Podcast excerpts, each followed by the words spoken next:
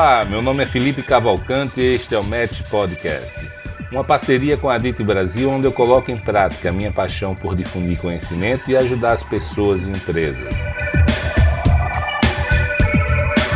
Aqui você vai encontrar informações sobre gestão, desenvolvimento pessoal e o melhor dos mercados imobiliário e turístico do Brasil.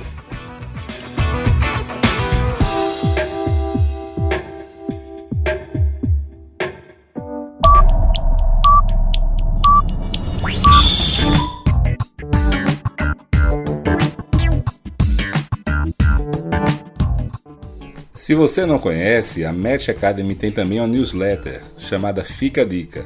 Ela é semanal e toda segunda-feira nós divulgamos com bastante informação útil, dicas de livros, podcasts, filmes, séries, vídeos, citações, playlists e um texto que eu faço para vocês com muito carinho.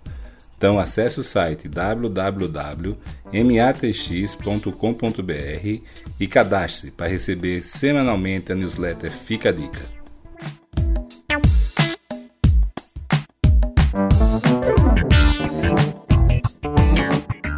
Olá amigos, tudo bem? Aqui quem fala mais uma vez é Felipe Cavalcante e hoje a gente vai falar sobre um tema que nesses tempos de crise é, tem tudo a ver. Né? Nosso convidado de hoje é Cássio Cavalli. Cássio é, é, um grande especialista brasileiro em recuperação judicial, reestruturação de empresas e muito mais. Né? Essa é apenas uma das áreas que ele atua. É, e eu vou pedir, antes de mais nada, para o Cássio se apresentar aí. Por favor, Cássio. Bom, Felipe e todos os ouvintes, é um é prazer né, participar aqui desse espaço de debates, enfim, de a construção de ideias e promoção de ideias para que a gente possa, enfim, a, ter um, um, repertório de soluções para os graves desafios que já enfrentamos ah, e pelo que, pelo que vem pela frente. Né? Nós temos todos brasileiros bons desafios. Ah, ah, enfim, eu, meu nome é Cássio Cavalli e ah, eu sou professor da Escola de Direito da Fundação Getúlio Vargas de, de São Paulo. Cássio, eu queria começar perguntando para você. A gente está hoje aqui no meio do, do, desse tumulto todo da, do Covid, né? É, todo mundo sem saber bem o que vai acontecer. E, e, obviamente, muitas empresas numa crise dessa magnitude vão ficar pelo caminho, né? É, e muitas empresas podem usar o Instituto da Recuperação Judicial para sobreviver esses tempos aí turbulentos. Eu queria começar perguntando a você um conselho, né? Essas pessoas, empresários, estão sendo afetados por essa, essa tragédia aí. O conselho que você dá para essas pessoas? Qual a orientação que você dá para elas? Eu acho que a primeira né, a orientação que, que vale para todos nós, né, para todos os brasileiros, é, é, fundamental que, que a gente dê um passo à frente enquanto sociedade civil e né, consigamos levar a, as nossas ideias e as nossas soluções e propostas de solução ah, para que sejam implementadas, ah, enfim, pelo governo, pelos, ah, pelo, pelo Congresso Nacional ou, enfim, pelos congressos, pelas assembleias estaduais, enfim. Eu acho que todos temos que dar um passo à frente, estamos todos juntos nessa situação que é muito grave e precisamos continuar juntos e construir soluções conjuntas. Ah, então, ah, eu, eu creio que, que, essa tem que ser a, a nossa maior preocupação.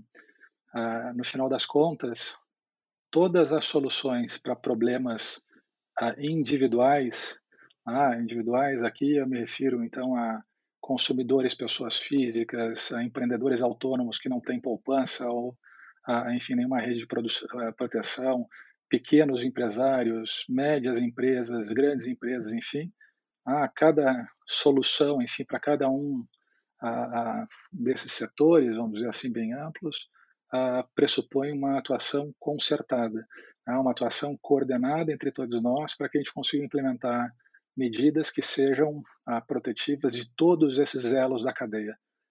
se nós não tivermos essa visão de coletividade e implementarmos medidas protetivas para um elo da cadeia e não para o outro elo, a cadeia se rompe de todo modo e, e as consequências vão ser drásticas. Né? Então, eu creio que a, principal aqui, a, a, recomendação é participem, da, debatam, uh, conversem com seus uh, representantes no Congresso, enfim, né, no Legislativo, uh, falem com jornalistas e colegas, que eu acho que é, é, dessa atuação conjunta que nós vamos construir uh, propostas e soluções concretas para os nossos problemas. Cássio, e fala para a gente um pouquinho, para quem está nos ouvindo, acho que muita gente que está nos ouvindo entende bem de recuperação judicial, mas eu queria que você falasse para quem não conhece, né? É, para quem não conhece, o que é exatamente a recuperação judicial? Vamos fazer um nivelamento agora né, de informação.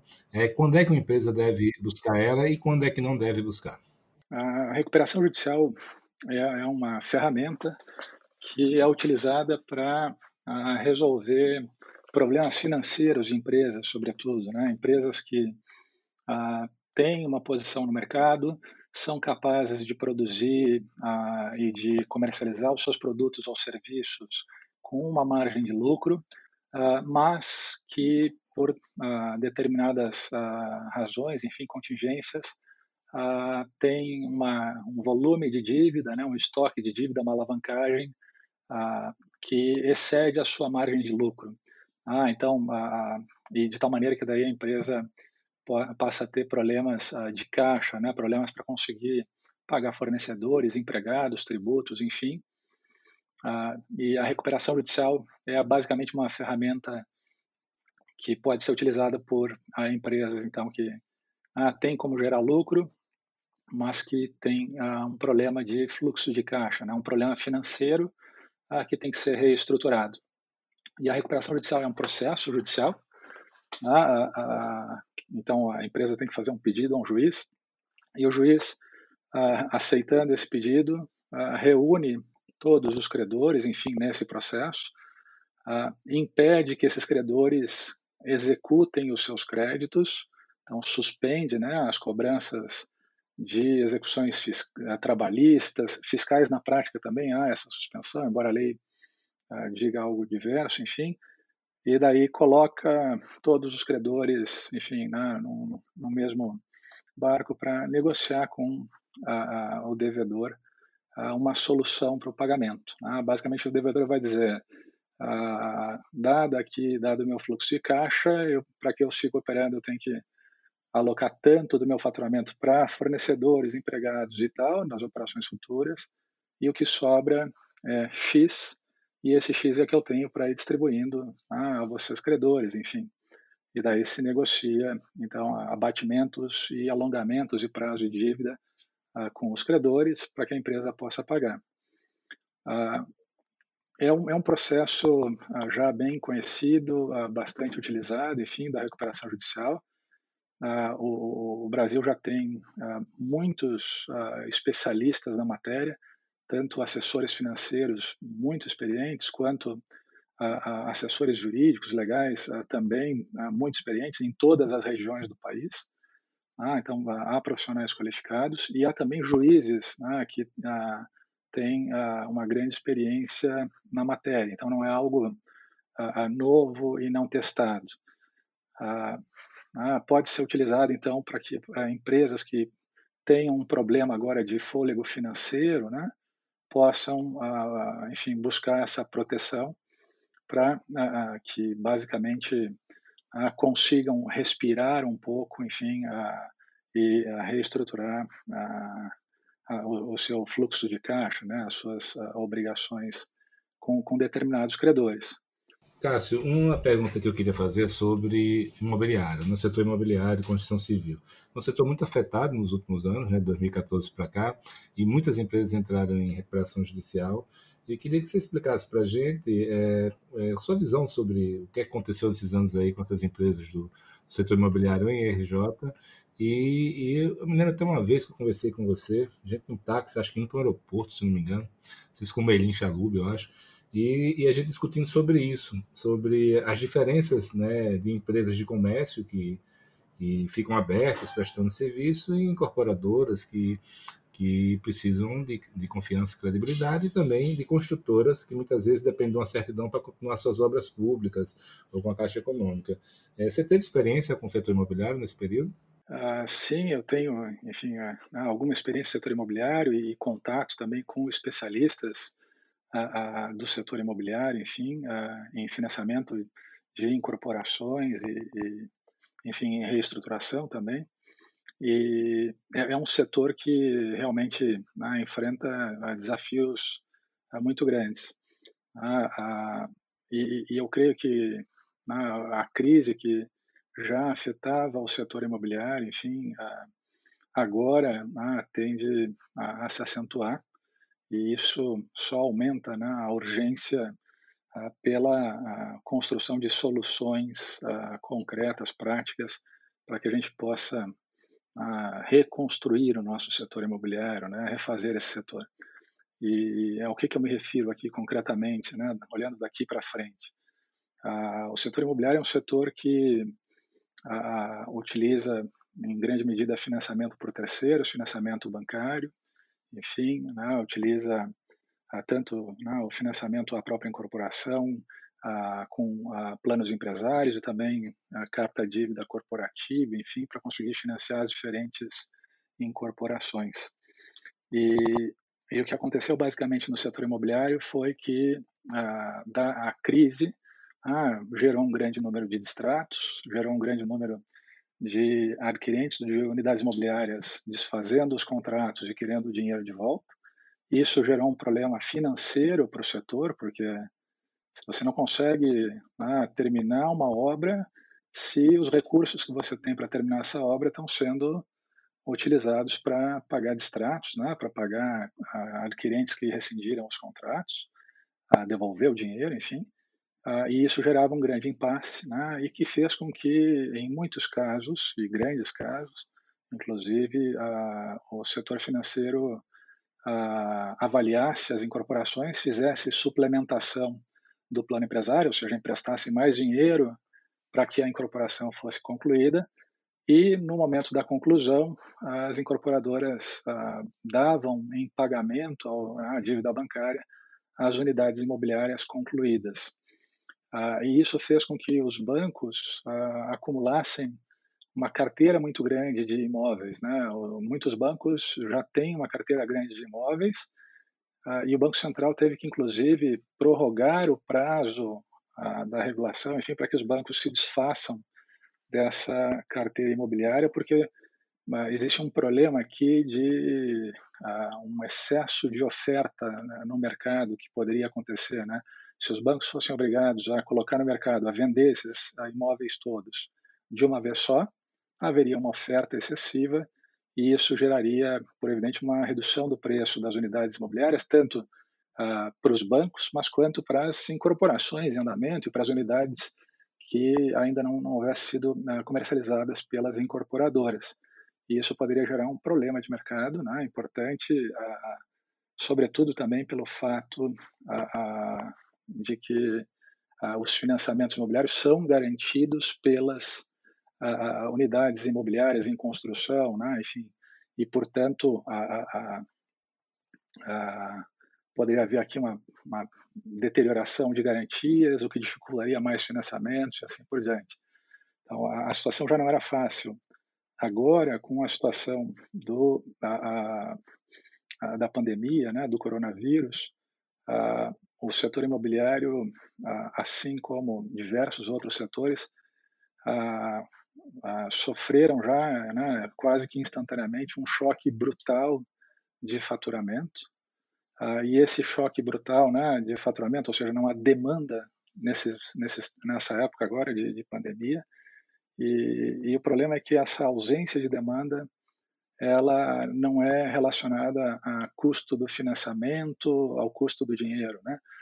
ainda que a autoridade monetária implemente medidas tradicionais, ortodoxas, para aquecer a economia, como baixar taxa base de juros, as pessoas não vão financiar um imóvel ou um automóvel, enfim, né, fazer qualquer compra porque os juros estão baixos. Né? As pessoas, mesmo com juros baixos, estão com receio de sair, com receio de comprar, não só por conta agora desse período de uh, pandemia, né, de quarentena, que todos nós vamos ter que uh, observar com, com, uh, com, muita tenacidade para que a gente possa achatar a curva de contágio, enfim, mas também com medo do futuro. Quer dizer, o, né, nós vamos vencer o vírus, isso é certo.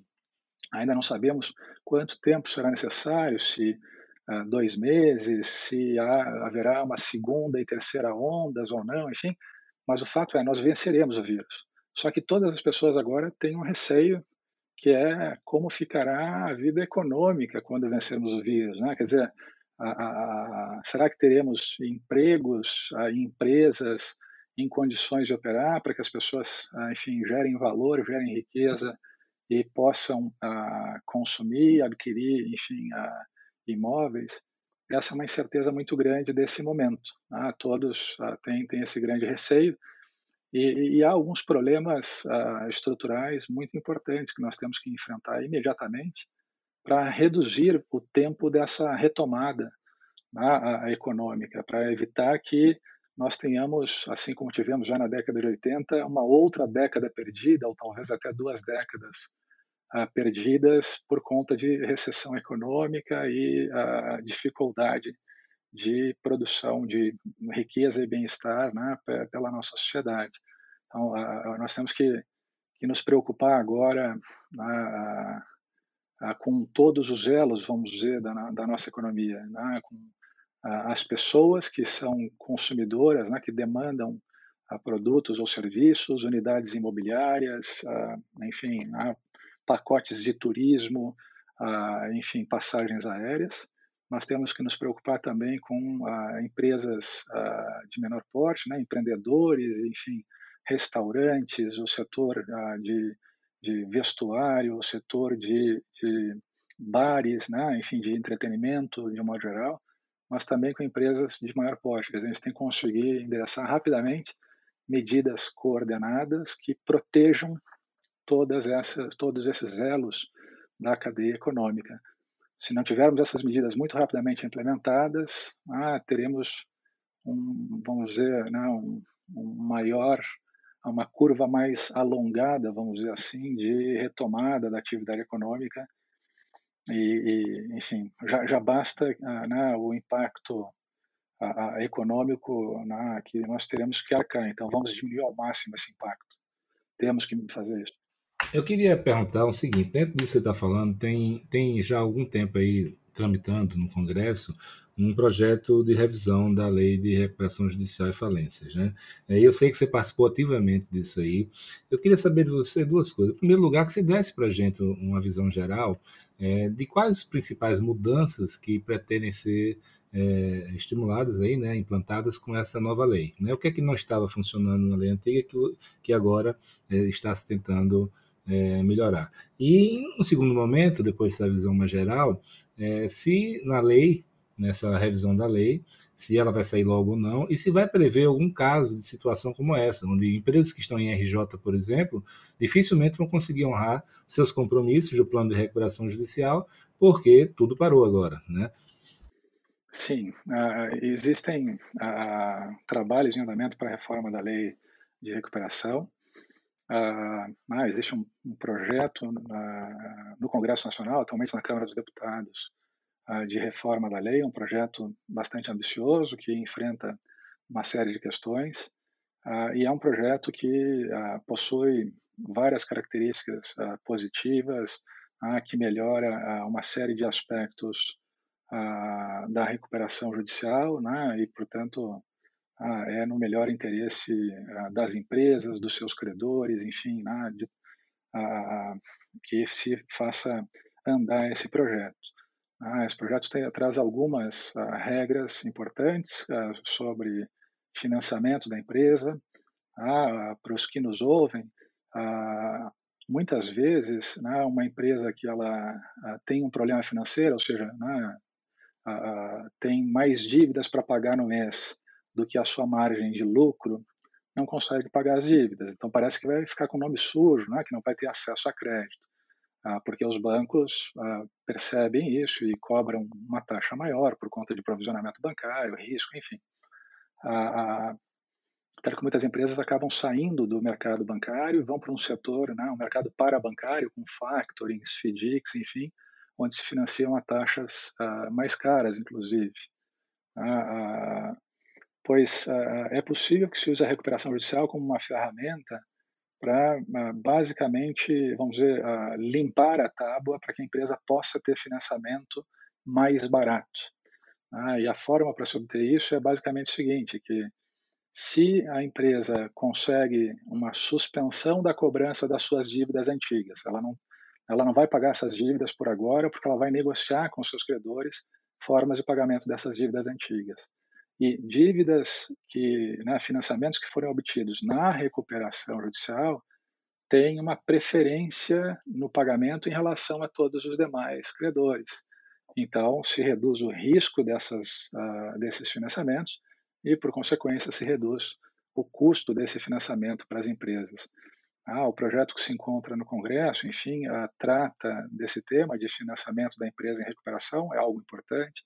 Trata sobre também, uh, traz um melhor já um regramento sobre uh, o, que, o que se deve fazer com o passivo tributário de empresas em recuperação, né? então permite que a empresa enfim, a, consiga a, a, aproveitar prejuízo fiscal a, decorrente de um abatimento de dívidas para não ter uma tributação. em síntese aqui, né, as empresas quando é, negociam com seus credores um abatimento das dívidas e um alongamento das dívidas, as empresas trocam a dívida antiga pela dívida reestruturada, né, com um valor menor. Então, basicamente, você cancela no balanço a dívida antiga e coloca a nova, que é uma dívida menor. E automaticamente, no balanço, você vai ter um lucro contábil. Né? Isso vai impactar em resultado. E o problema é que esse impacto aqui é tributado. Né? Então, há uma incidência aqui de um equivalente a um ganho de capital nessa reestruturação. Ah, se as empresas ah, têm prejuízo fiscal acumulado, ah, hoje em dia, elas não conseguem utilizar todo esse prejuízo fiscal para abater nesse uh, lucro na tributação incidente sobre esse lucro contábil.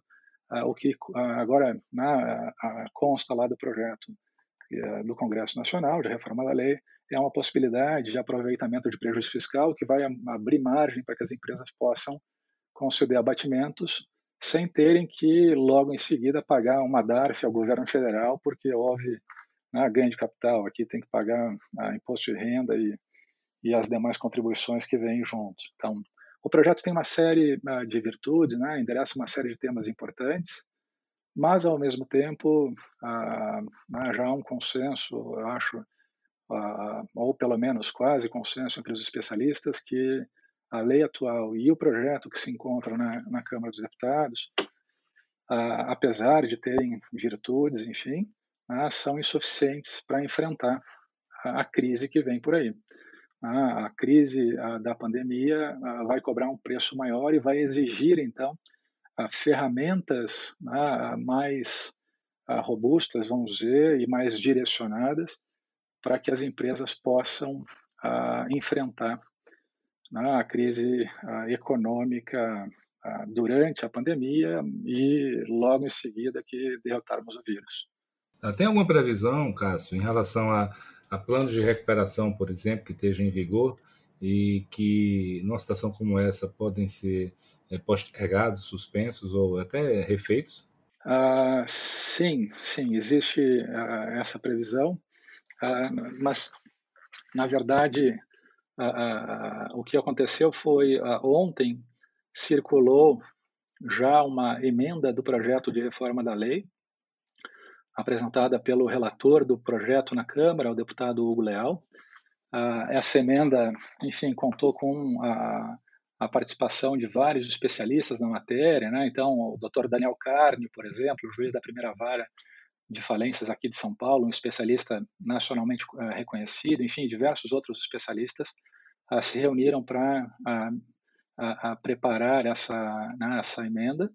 Ah, agora, ela está circulando entre os especialistas, ah, enfim, assessores financeiros, assessores legais, para que se possa pensar em ferramentas né, que protejam as nossas empresas de uma forma mais eficiente, protejam também nosso setor de financeiro né, e do financiamento, enfim, de uma forma mais eficiente. E, e o debate, então, está em andamento. Né, nessa, nesse projeto, dentre diversas exposições lá propostas, ah, se encontra uma possibilidade de empresas que estão em recuperação judicial com o plano aprovado, né, enfim, que estão cumprindo um determinado plano, possam reabrir negociações, ganhar um prazo, um fôlego né, para cumprir certas obrigações ou, eventualmente, até para renegociar novamente as suas obrigações, em razão de um novo cenário né, de faturamento e fluxo de caixa que pegou a todos de surpresa. Né? Era um cenário que ah, ninguém poderia antecipar que ocorreria, ah, enfim, com essa violência toda, né? com essa velocidade e violência toda. Enfim, então, há, há, um, há já uma, um debate em andamento em matéria de, ah, de recuperação judicial. Cássio, tem alguma perspectiva de votação da nova lei? Ah, essa é uma pergunta que eu não saberia responder, porque né, demandaria aqui alguém, um cientista político, que conhece os, vamos dizer, a dinâmica da organização política. E o que eu né, imagino fundamentalmente é que uh, todos estão muito apreensivos com o que está acontecendo e com o que vem pela frente, ah, ah, nós já entendemos que ah, diversos setores, como bares e restaurantes, varejo, turismo, estacionamentos, vestuários, construção, com, postos de combustível, enfim, ah, vão sofrer né, impactos ah, muito graves. Com, já tem muitos ah, demitindo funcionários, enfim, né, e, e com dificuldades de, honrar obrigações. Ah, então, nós sabemos que há necessidade de construção de soluções que sejam robustas e sejam eficientes. Agora, ao mesmo tempo, o Congresso Nacional, enfim, os poderes constituídos enfrentam diversas outras frentes né, de combate, enfim, que também são de imensa relevância. Então, passa a ser uma questão de né, como conseguir dar conta de uma agenda muito ampla num período de tempo muito exíguo. E a forma, eu creio, de fazer isso é que nós tenhamos ideias claras, propostas concretas, claras, enfim, e que uh, todos, né, todos nós, enfim, todos os concidadãos brasileiros, empreendedores, empresários, enfim, uh, uh, profissionais autônomos e consumidores, enfim, nós nos organizemos para levar essa, esse nosso pleito aos poderes constituídos. No final das contas, né, o Congresso tem uma grande sensibilidade àquilo que né, todo, toda a população, enfim, no jogo democrático, né, comunica ao Congresso. Né, se nós comunicarmos de uma forma clara, coordenada, enfim, eu, eu tenho certeza que que o Congresso Nacional, enfim, os poderes constituídos uh, vão, vão uh, reagir e vão atender a esses, a esses pleitos. Cássio, tem um instrumento jurídico nos Estados Unidos que é a falência individual. Né? Nesse momento que a gente está vivendo no Brasil hoje, é, eu acho que, que, merece ser mais discutido. Tem algum, tem algum plano sobre isso? Na legislação é, está sendo previsto isso? Não?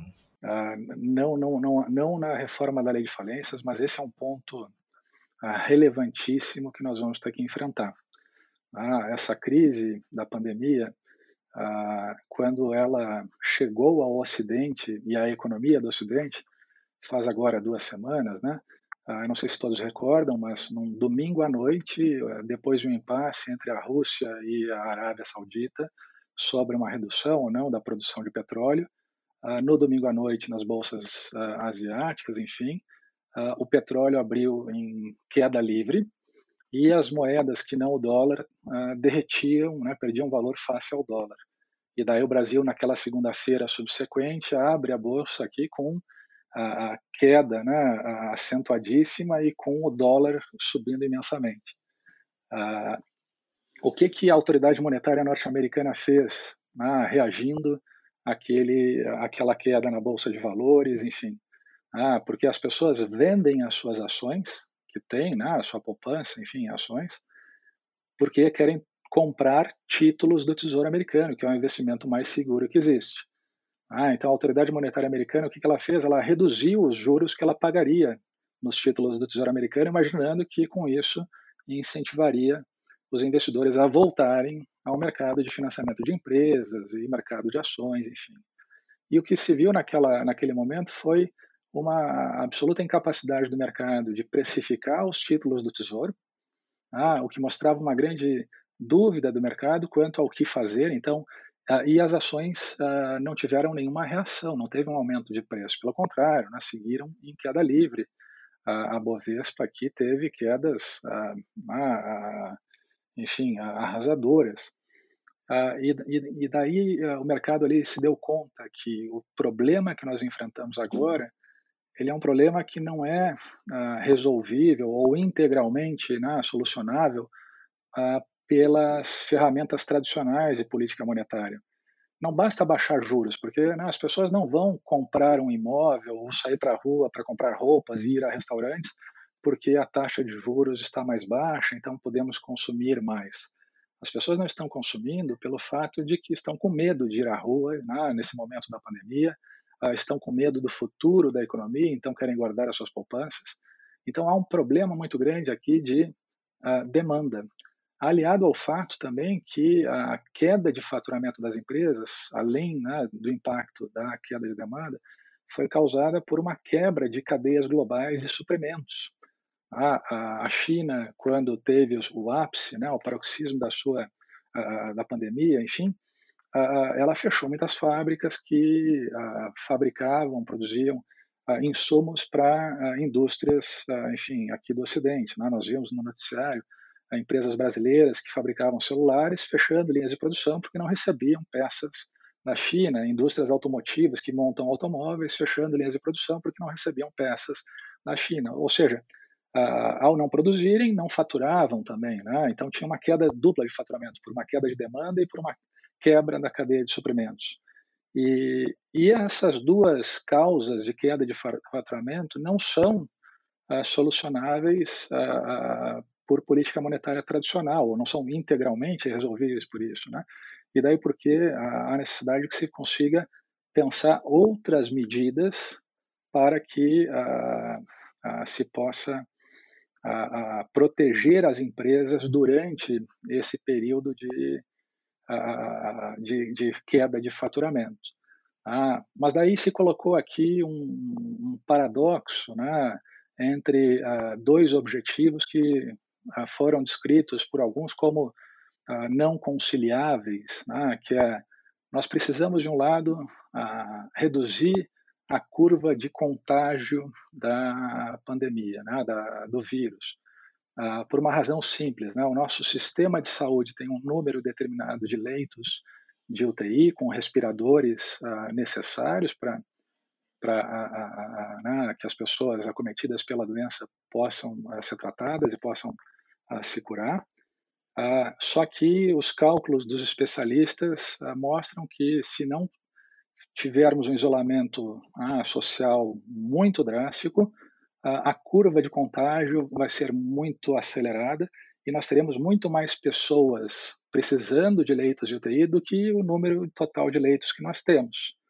Ah, e daí vai acontecer o que se passou na Itália, que pessoas faleciam nos corredores de hospitais ah, porque não tinham respirador ah, e um leito de UTI para serem tratadas. Ah, ah, algumas pessoas disseram, ah, mas o número total de mortos ah, pelo vírus vai ficar na casa de 5, não chega a 10 mil pessoas aqui no Brasil. Né? Se ponderou ah, que, que esse seria um preço muito menor do que ah, o, o, número de pessoas que, que poderia, né, enfim, sofrer e ter, inclusive, né, letalidades em razão de uma recessão econômica. A, a pobreza, no final das contas, também mata e muito, né? Essa é uma preocupação relevante. E, e, e, mas é, é, essa ponderação, a meu ver, ela merece né, um tempero, que é né, uma, um grão de sal aqui em cima, que é o seguinte: se nós sobrecarregarmos o nosso sistema de saúde e todos os leitos de TI estiverem ocupados por pessoas com o coronavírus, né, acometidas por essa doença, uh, onde é que as pessoas que têm infarto, têm AVC, fazem cirurgias relevantes, uh, enfim, uh, e emergenciais e precisam de UTI para se recuperar, onde essas pessoas vão ser tratadas e vão se recuperar. O número total de mortes potenciais aqui por conta da sobrecarga do sistema de saúde é um número que excede muito o número de fatalidades decorrentes só do coronavírus, né? apenas dessa, a, dessa doença, mas a, as fatalidades vão ocorrer por N outras razões, né? outras doenças, enfim, que não terão a estrutura para tratamento. Então, nós precisamos rapidamente, enfim, né, achatar essa curva, como se diz, assegurando as pessoas que possam ficar em casa. E esse é um desafio muito grande. Ah, esse é urgente e é muito grande, porque ah, ah, ah, nós temos no Brasil hoje 60 milhões de pessoas super endividadas. Ah, são pessoas que têm o um nome sujo ah, no Serasa e que não têm acesso mais a mercado de crédito, a, enfim, a consumo ou a empreendedorismo. E dessas 60 milhões de pessoas, um pouco mais de 30 milhões são pessoas que jamais conseguirão pagar as suas dívidas, uh, mesmo que trabalhem a vida inteira apenas para pagá-las. Ah, então, a, a, gente já tem uma massa muito grande da nossa população, né, um quarto, um pouco mais de um quarto da população brasileira, da população total, né, a, excluída do mercado de crédito. O que significa basicamente aqui é o seguinte, que essas pessoas ah, não têm poupança, não têm redes de proteção como ah, pensões, enfim, né, e outras ah, fontes de renda, e, e essas pessoas elas precisam né, vender o almoço para pagar o jantar. São pessoas que precisam sair uh, de casa uh, durante, né, todos os dias para que possam trabalhar e uh, com isso adquirir, enfim, o sustento, o alimento do dia para si e para a sua família. Ou seja, né, como esperar que, no, que num país com uma grande massa de pessoas que não tem poupança e não estão protegidas por alguma rede de proteção, fiquem em casa por uh, um mês, né, enfim, e que mantenham o distanciamento social necessário. Esse desafio é muito grande e uh, no mundo desenvolvido ou economicamente mais pujante, uh, a solução que tem sido implementada ou que se tem defendido que se implemente é a de uma renda mínima universal para todas as pessoas vulneráveis. Ah, é fundamental que nós possamos ampliar as redes de proteção para que as pessoas vulneráveis, enfim, tenham uma renda mínima e ah, possam sobreviver, enfim, né, comprar alimento, que não tenham que pagar ah, por serviços essenciais de água, luz, enfim, durante esse período ah, de distanciamento social para que nós possamos, com uma maior velocidade, enfim, vencer o vírus e possamos voltar o mais rapidamente possível ao trabalho de reconstruir o país, né, de reconstruir a, a, economia do país. E, e, aqui isso remete a uma questão que eu acho que, que tem que ser né, debatida por todos, enfim, que é muito importante. O, o, a, a, nós temos 60 milhões de superendividados e alguns economistas já projetam 40 milhões de desempregados em razão do coronavírus.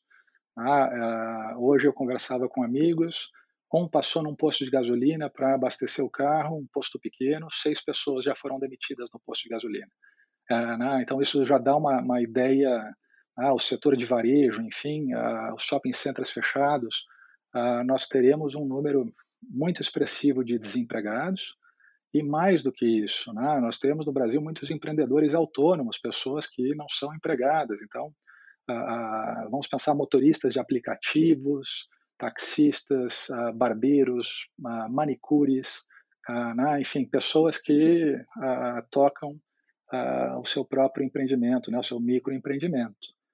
Ou seja, nós podemos ter aqui, vamos somar 60 milhões de superendividados, mais 40 de desempregados, enfim, nós podemos ter mais da metade da população brasileira ah, já agora, né, enfim, nesse mês ou no próximo mês, ah, sem sustento e ah, sem recursos, enfim, para que se possa reconstruir a vida e também com o nome sujo. Esse é o grande problema. Como é que funciona nos Estados Unidos a falência individual? Esse é um ponto muito importante. Né? Nos Estados Unidos, a lei de falências ela pode ser utilizada por qualquer pessoa, por empresas, por consumidores, enfim. Uh, e uh, existem várias, vários processos uh, regulados por essa lei. Um deles, que é o processo do capítulo 7 da Lei de Falências Americana, é usado por grandes empresas, mas também por consumidores. E os consumidores, né, as pessoas físicas, pedem a falência lá porque querem uma segunda chance aqui de um começo, um recomeço sem o nome sujo, sem dívidas. Ah, e e, então, o que, que fazem né, as pessoas físicas superendividadas nos Estados Unidos? Vão até um juiz de falências, preenchem um formulário muito simples, dizem: né, uh, estão aqui todos os meus bens. A imensa maioria das pessoas que pede essa falência são pessoas pobres que não têm bens, ah, então não há o que entregar. E dizem: eu não tenho como pagar as minhas dívidas. E o juiz, em duas semanas, analisa o formulário, ah, enfim, algo muito simplificado, e dá uma ordem liberando essa pessoa de, de todas as suas dívidas. Né? Basicamente diz: vocês podem retornar ao mercado de crédito para consumir, para empreender, para gerar valor para a sociedade. Isso nos Estados Unidos é algo que já se usa há muito tempo, não é à toa que é o mercado de crédito mais desenvolvido do mundo também. Né? e da década de 90 em diante, né, em meados da década de 90, o número de pedidos de falência, né, de insolvência pessoal para liberação de dívidas, excedeu a um milhão de pedidos por ano. Ah, então, ah, existe um grande ah, número de pessoas que pede falência pessoal para liberação de dívidas, e já há muitas pesquisas mostrando que as pessoas, a imensa maioria das pessoas que pedem essa liberação, são pessoas que passaram por algum trauma pessoal ou familiar muito grave, como ah, câncer, separações, morte de arrimo de família, enfim, né, por algum drama ah, pessoal grave e que tiveram que se socorrer dessa, dessa ferramenta. Aqui no Brasil, nós não temos ainda uma lei de insolvência pessoal que permita às pessoas pedirem liberação de dívidas. É por isso que nós temos 60 milhões de superendividados, pessoas que nunca conseguirão pagar suas dívidas, mas seguem com o um nome sujo na praça. Ah, só que o problema é que nessa crise que nós enfrentamos agora, nós temos o risco de chegar a 100 milhões ou mais de pessoas que jamais conseguirão pagar as suas dívidas. Tá? Aqui do lado da minha casa, eu moro em São Paulo, na, na zona sul de São Paulo, num, num bairro privilegiado, ah, eu faço a, a, a, ginástica, enfim, às 6 horas da manhã todos os dias a duas quadras de casa. Então eu passo né, por um restaurante numa esquina, que é um restaurante ah, para pessoas mais humildes, enfim, né? E todos os dias, ali 10 para 6 da manhã, está uma família abrindo o restaurante com uma criancinha pequena, de uns 4 anos de idade, né, acordada, enfim, esperando talvez para ir para o colégio, acredito, né? Ah, enfim, ah, trabalhadores, né, para chegar, então, aqui na Zona Sul de São Paulo, a esse horário, devem acordar às 4 horas da manhã. São trabalhadores, são empreendedores, são pessoas que ah, geram valor, geram riqueza para a sociedade. Pois esse empreendedor, quando voltar da pandemia, vai ter aluguel atrasado, vai ter salário de garçom e de cozinheiro atrasado, vai ter impostos atrasados, conta de luz, enfim, vai ter uma série de obrigações uh, descumpridas. E talvez, né, quer dizer, muitos desses empreendimentos, restaurantes, uh, lojas de varejo, enfim, possam ter que fechar as portas.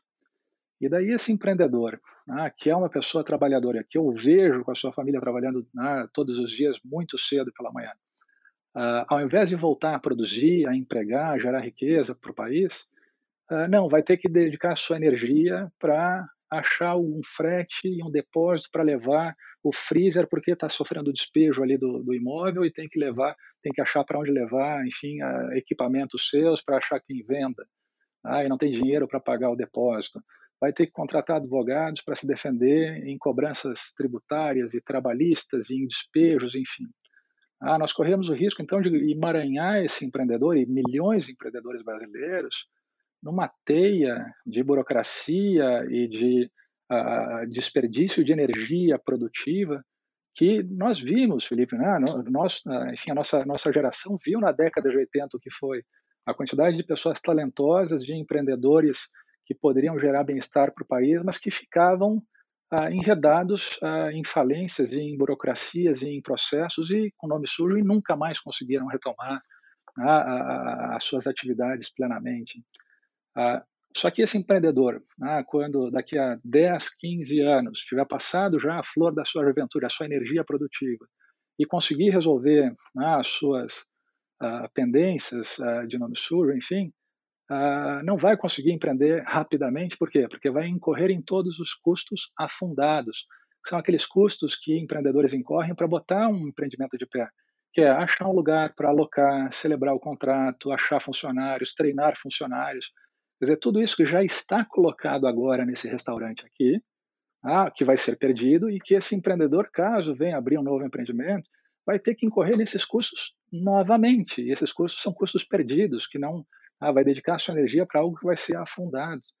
Então, nós precisamos de medidas urgentes para que esse restaurante, para que milhões de empreendedores de menor porte e autônomos possam rapidamente retomar a, a sua atividade econômica sem terem que ficar enredados em processos judiciais, nome sujo, enfim, numa década ou mais de década perdidas, ah, com ah, uma ah, população economicamente ativa, ah, né, uma, uma, uma, uma, população, enfim, ah, trabalhadora ah, imobilizada. Né? E quais são as medidas para isso? Bom, para empreendedores, pessoas físicas, enfim, para pessoas autônomas, ah, temos que ter uma lei de falência pessoal que permita a essas pessoas que se liberem das suas dívidas ah, imediatamente.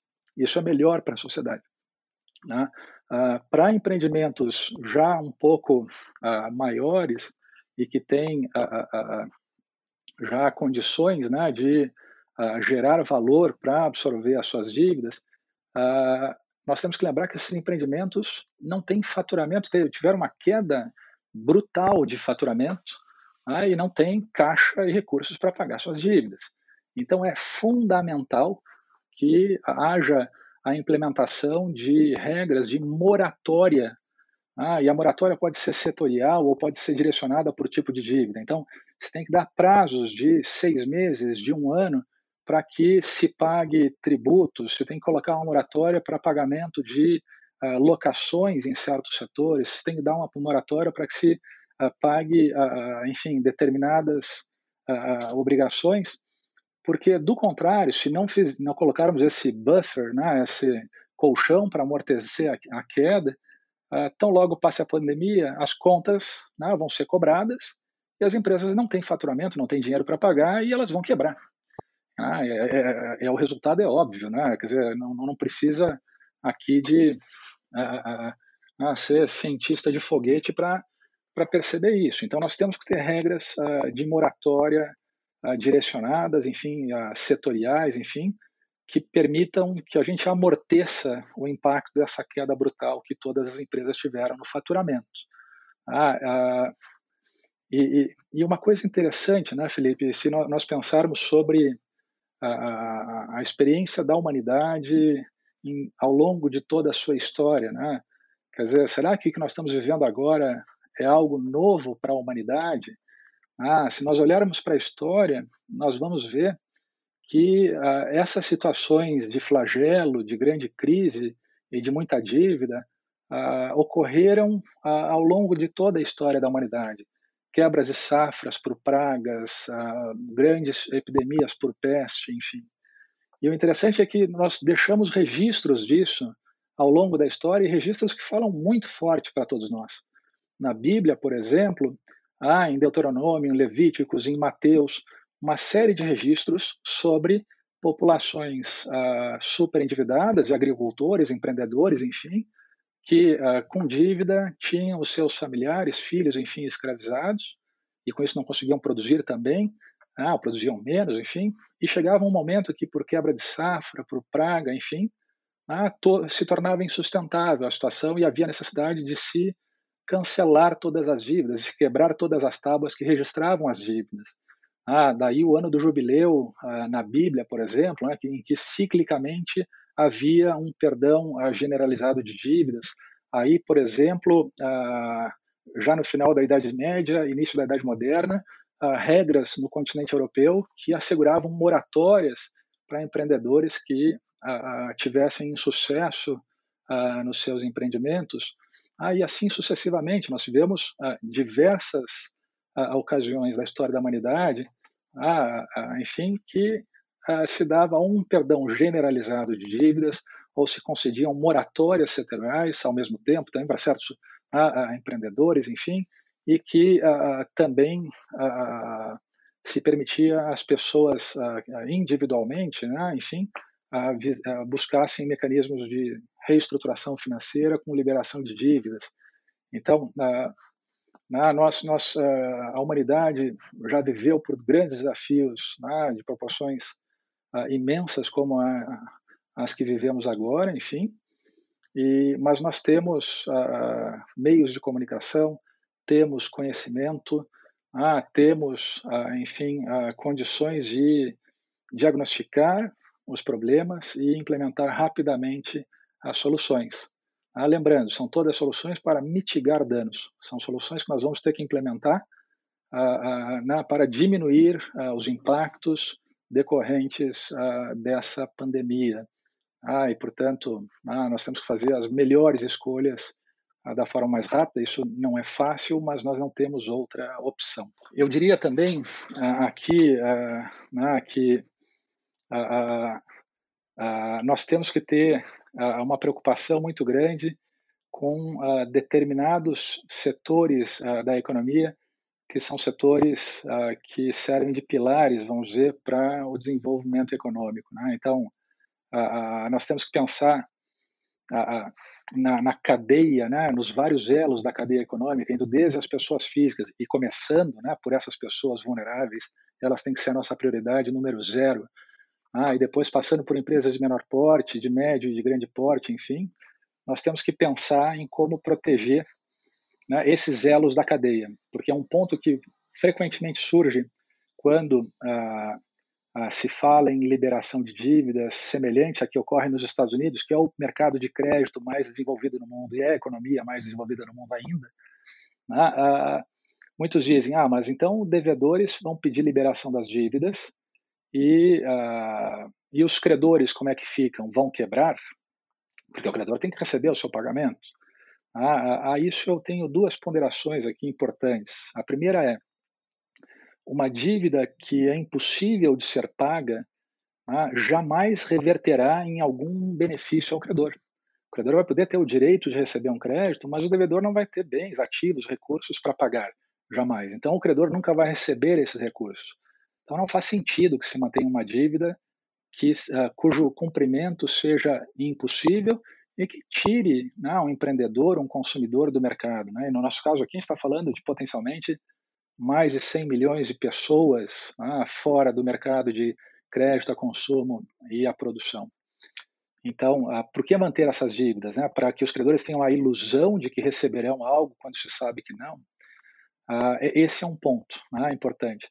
Mas existe um outro ponto também relevante aqui, que é, mas e esses credores que né, não receberão? Seja porque teremos leis de liberação de dívidas, ou porque né, de falência pessoal, ou porque ah, os devedores não terão condições de pagar. Ah, então, os credores não vão receber. Então, no elo da cadeia produtiva, ah, vai ter uma, ah, uma falência aqui na frente. Né? Enfim, a, a empresa a, de pequeno porte, de médio porte, enfim, não vai sobreviver se os seus devedores não fizerem os pagamentos devidos. Ah, e de fato, essa é uma preocupação importante que, portanto, impõe que a gente implemente medidas de proteção desses elos da cadeia ah, que tenham, ah, que nós temos medidas para isso, que sejam moratórias, que deem prazos generosos para que essas empresas paguem obrigações tributárias, porque do contrário elas quebrarão e não terá arrecadação.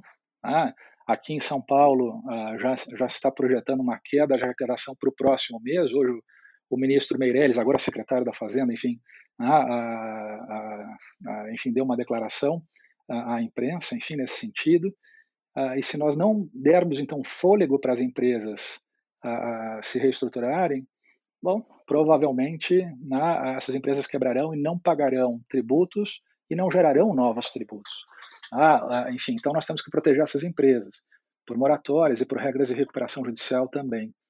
Mas, além disso, é importante que a gente consiga, tão logo superada a crise, injetar recursos, ah, colocar dinheiro uh, nas empresas para que elas possam comprar insumos, produzir, enfim, né, voltar a, a, a, produzir. E daí surge uma dúvida: como é que nós podemos colocar recursos nas empresas? Né? Quer dizer, uh, será que os bancos vão estar dispostos a emprestar dinheiro para empresas que estão com um balanço absolutamente desequilibrado, né? com um patrimônio negativo, enfim? Uh, os bancos também têm as suas regras regulatórias que limitam né, a discricionariedade do banco para conceder empréstimos de alto risco. Uh, nos Estados Unidos, a medida que está implementando é que a autoridade monetária, o Banco Central americano, vai uh, fornecer uh, financiamento direto às empresas. Ah, ao invés de emprestar dinheiro aos bancos, que repassam e emprestam daí às empresas, a autoridade monetária vai fazer isso diretamente, por, por uma razão simples, porque se o Banco Central coloca dinheiro nos bancos, os bancos têm regras que impõem uh, que se mantenha provisões por risco de novos financiamentos e também tem que manter, enfim, os seus depósitos compulsórios aqui, né? E vai ter que ter um colchão de dinheiro regulatório. Então, se se coloca 100 bilhões de reais né, em dinheiro nos bancos para que possam emprestar, uma parte expressiva desses recursos fica represada em provisionamentos e em depósitos compulsórios, né? enfim, regulatórios, de tal maneira que só uma fração desse recurso chega na ponta das empresas. a autoridade monetária americana ela não necessita desses limites, né? ela não se submete a essas regras. Então, se ela empresta diretamente às empresas, uh, ela consegue colocar o dinheiro inteiro na, na mão das empresas, que é onde há necessidade nesse momento. Não vai ter aqui né, filtros intermediários que represam parte desses recursos. Aqui no Brasil, há propostas nesse sentido, né? seja possibilitando que os bancos emprestem dinheiro às empresas e a autoridade monetária compra imediatamente essa carteira de dívidas uh, dos bancos, de modo que os bancos não tenham que manter o dinheiro uh, de provisões, enfim, né, e de, de, de capital regulatório parado. Né? Então, basicamente, se traria para a autoridade monetária uh, essas carteiras de dívida, porque com isso daí se, a autoridade monetária estaria cumprindo uma função uh, aqui de conseguir irrigar a economia com mais recursos. Ah, se os bancos privados não tiverem, vamos dizer, né, ânimo aqui para essas operações, que serão evidentemente arriscadas e né, dispendiosas, há bancos públicos, há BNDES, enfim, há, mecanismos que nós podemos utilizar para assegurar a injeção de liquidez nas empresas, enfim, né, nos elos da cadeia produtiva, de modo a que, no final, a gente consiga, enfim, rapidamente após vencermos o vírus, enfim, essa, esse flagelo, né, nós possamos recomeçar a trabalhar para reconstruir o nosso país, enfim, e para proteger as nossas futuras gerações. Ah, enfim, eu, eu tenho uma preocupação muito grande, muito, muito grande mesmo, ah, com a geração dos nossos filhos, dos nossos netos. Ah, ah, eu, eu, eu ah, tenho consciência de que nós temos uma tarefa. Ah, se nós tivéssemos, se nós tínhamos qualquer dúvida sobre ah, por que razão, enfim, estamos nesse mundo, qual é a nossa missão, agora nós temos uma missão muito clara, que é a proteger a nossa sociedade, proteger as pessoas vulneráveis da nossa sociedade, proteger as nossas empresas e reconstruir nosso país. Ah, só que essa é uma tarefa gigantesca e que pressupõe a atuação de todos. Estamos todos nesse barco. Ah, estamos juntos nesse barco. Ah, não, ninguém está sozinho. Né? Então, ah, nós precisamos agir conjuntamente. Tá. Cássio, eu queria te agradecer. Né? Estamos chegando aqui no fim da nossa nosso bate-papo e queria lhe perguntar se, se você tem alguma outra mensagem final aí para passar para quem está nos ouvindo. Eu tenho, tenho uma, uma mensagem, uh, eu acho que final aqui, que é muito importante, que é nesse cenário de incerteza, né, de receio, de ansiedade, uh, uh, nós temos uma certeza ah, que é absoluta, que nós vamos vencer a pandemia. A humanidade superará esse flagelo. Ah, né?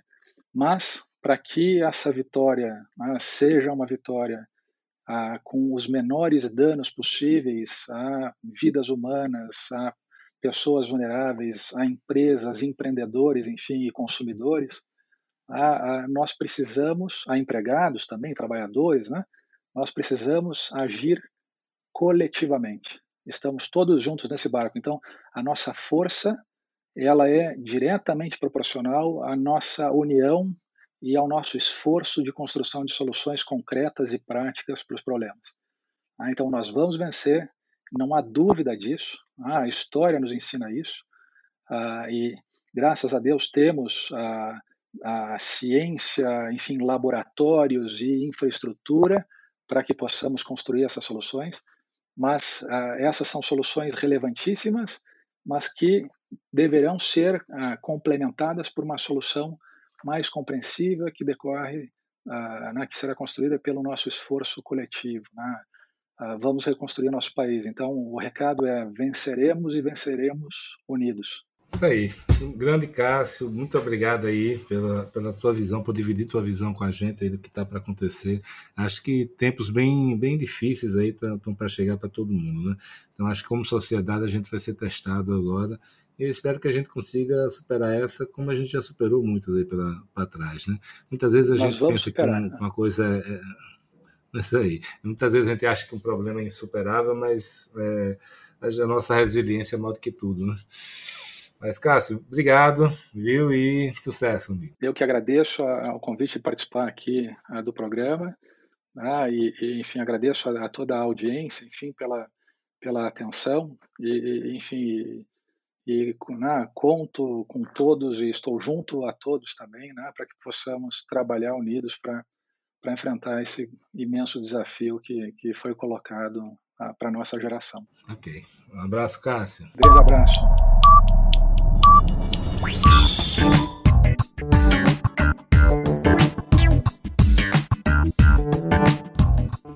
Se você não conhece, a Match Academy tem também uma newsletter chamada Fica a Dica ela é semanal e toda segunda-feira nós divulgamos com bastante informação útil, dicas de livros, podcasts, filmes, séries, vídeos, citações, playlists e um texto que eu faço para vocês com muito carinho. Então acesse o site www.matx.com.br e cadastre-se para receber semanalmente a newsletter Fica a Dica.